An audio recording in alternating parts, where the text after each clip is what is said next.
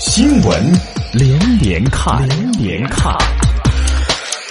国足的这场球啊，相信很多的朋友即便没看，也挡不住各种 A P P 和媒体抢着告诉你结果。中国足球终于在一场正式比赛当中赢了韩国队，而这场胜利呢，则要归功于被很多球迷奉若神明的里皮。里皮已经是国足史上的第八任外籍主帅了。其实早在一九五四年，为了迅速的提高我们的足球水平，中国就已经决定派一支队伍去匈牙利学习。而那个时候的匈牙利人约瑟夫就成了国足的主教练。但是对于约瑟夫啊，如果不是老资格的球迷，可能早都忘了。而他的手下的球员的名字你一定不陌生，包括这个年维斯啊、曾雪林呐、张洪根呐等等，这都是中国足球的元老了。但是由于水平太落后，中国队刚到匈牙利的时候啊，甚至连训练基地的食堂大师傅他们都踢不过。然而在约瑟夫的率领之下呢，中国队逐渐的被打造成了一支打法成熟、能在友谊赛上给当时的世界强队苏联队制造一定威胁的球队。在约瑟夫之后啊，国足的主教练呢大都是出自当年这支留学匈牙利的队伍当中。但是中国球迷真正熟悉的第一位外籍主帅，则是德国人施拉普纳。一九九二年，由于人们对前任主帅徐根宝的质疑及对外教的盲目的信任，施拉普纳被国人捧上了一个很高的位置。在一九九三年的央视春晚上，相声牛群说的那个啊拍卖当中，甚至要拍卖施大爷的一根为中国足球变白的头发。然而现在回想起来啊，施大爷给中国足球带来的呢，没有什么显赫的成绩，更多的是一种精神吧。他提倡的那个豹子精神啊，给中国队鼓舞了士气。而他的那句。如果你不知道把球往哪儿踢，就往对方的门里踢。这个言论啊，更是成了至理名言，到现在还是段子呢。但是呢，主教练毕竟是要用成绩说话的。随着中国队冲击1994年世界杯失利，施拉普纳还是黯然下课。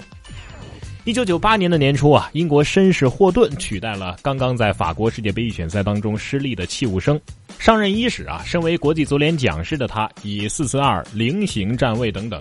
当时中国球迷还觉得比较新鲜的这些专业词汇啊，赢得了市场。许多人以为中国足球是找到了良师了。然而，随着恶战接踵而至，一九九九年，霍顿兼任国奥队主教练，带队冲击悉尼奥运会，失败了。这还直接导致了霍顿被解除了国家队的教练职务。后来的米卢啊，是给中国足球应该说带来了最多的快乐回忆的一位教练了。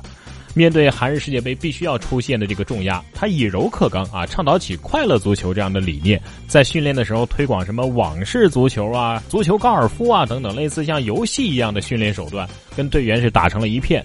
然后呢，米卢又提出了态度决定一切的这样的论调。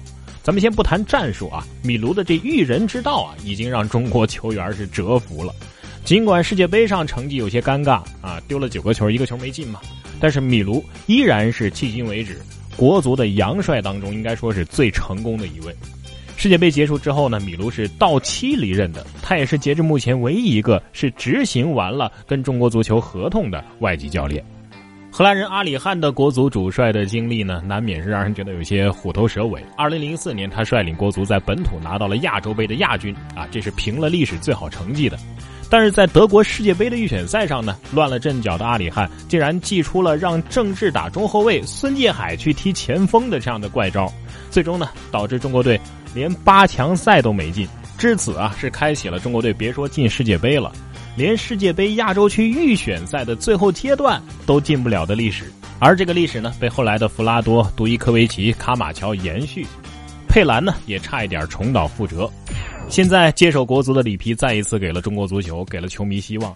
但不管这一次最终的结果是怎样，我们希望的是不要再纠结于一场比赛，甚至是一届比赛的胜负和出现与否了，而是要踏踏实实的按照真正的足球规律，从小处着手，从细节开始，做点真正的有利于中国足球长远发展的事情吧。